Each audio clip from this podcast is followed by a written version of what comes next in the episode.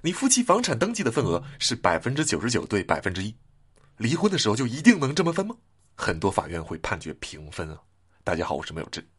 北京的案子来自《检察日报》。二零一一年，苗女士与汪先生结婚，一年后在北京买了一套九十三平的房子。苗女士收入比汪先生高啊，甚至汪先生后来很多年里压根儿就没有工作啊，所以房子主要是由苗女士出资。二零一二年支付首付三十九万，二零一四年还清八十八万的房贷啊，其中只有不到四万块来自汪先生。那汪先生自己也知道自己出资少啊，所以自愿表示这房子百分之九十九归喵，百分之一归自己。二零一九年六月，这套房子做了登记啊，苗女士当天身体原因啊没有亲自到场，而是委托汪先生签字办理，在不动产登记中心签了声明。其中约定，这套房产喵占百分之九十九，汪占百分之一。因为喵女士没有到场，汪先生代为签字。核发的产权证书共有情况一栏显示按份共有，附几页显示汪先生占有份额百分之一，喵女士占有份额百分之九十九。半年之后，汪先生提出离婚，双方都同意离婚，但是对于房子有不同的意见。汪先生提出要平分。二零二零年四月，苗女士向法院提交诉状，请求准予离婚，并按照不动产登记份额分割房屋。当时房屋作价三百多万，苗女士请求把房子判给自己，然后自己呢给汪先生支付百分之一啊，也就是三万多的折价款。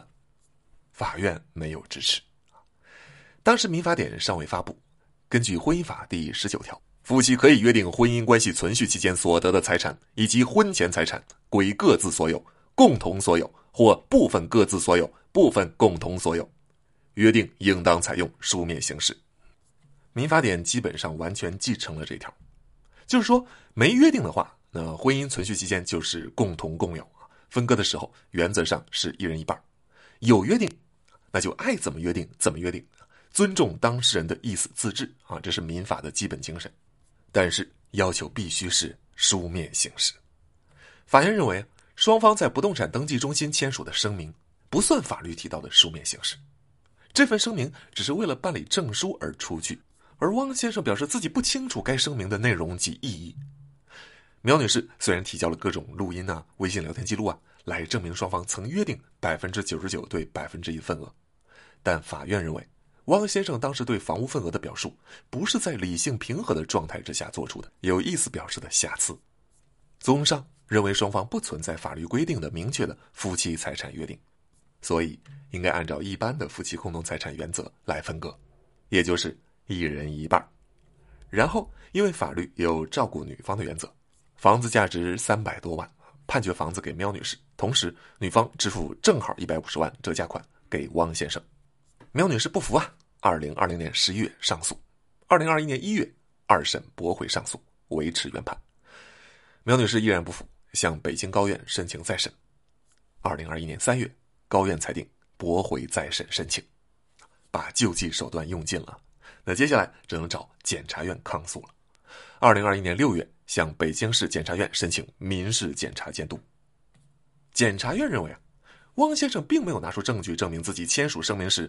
不知道声明所代表的含义，法院却直接支持了汪先生。聊天记录中的表述在非理性状态下做出，那也是法院做出的纯粹的主观判断。最重要的是，办理不动产登记时的声明本就是一种书面形式啊，而且房屋产权证书上的份额登记足以认定夫妻双方的财产约定合意。在这种情况下，不应该机械的要求当事人再行做出书面形式的财产约定。二零二一年八月，检察院向高院抗诉，高院发回重审。重审查明，办理登记时明确签署了声明，登记机关有询问记录，记载申请人登记事项是否为申请人的真实意思表示，回答为是。汪先生在该询问笔录上签了字。据此，法院认为，汪先生签署声明，并代喵女士签署，而且向登记机关表明是其真实意思表示。意味着当事人双方对房产做出了按份共有的约定，并且已按照该约定进行了物权登记，该约定和登记具有法律效力，对汪先生、苗女士具有约束力。涉案房屋应当按百分之九十九对百分之一份额分割。二零二一年十二月，依法作出改判，房子判给苗女士，苗女士只需要支付三万多块钱的折价款给汪先生，案件落下帷幕。机械适用法律，北京法院尚且如此啊，其他的地方法院更是可想而知。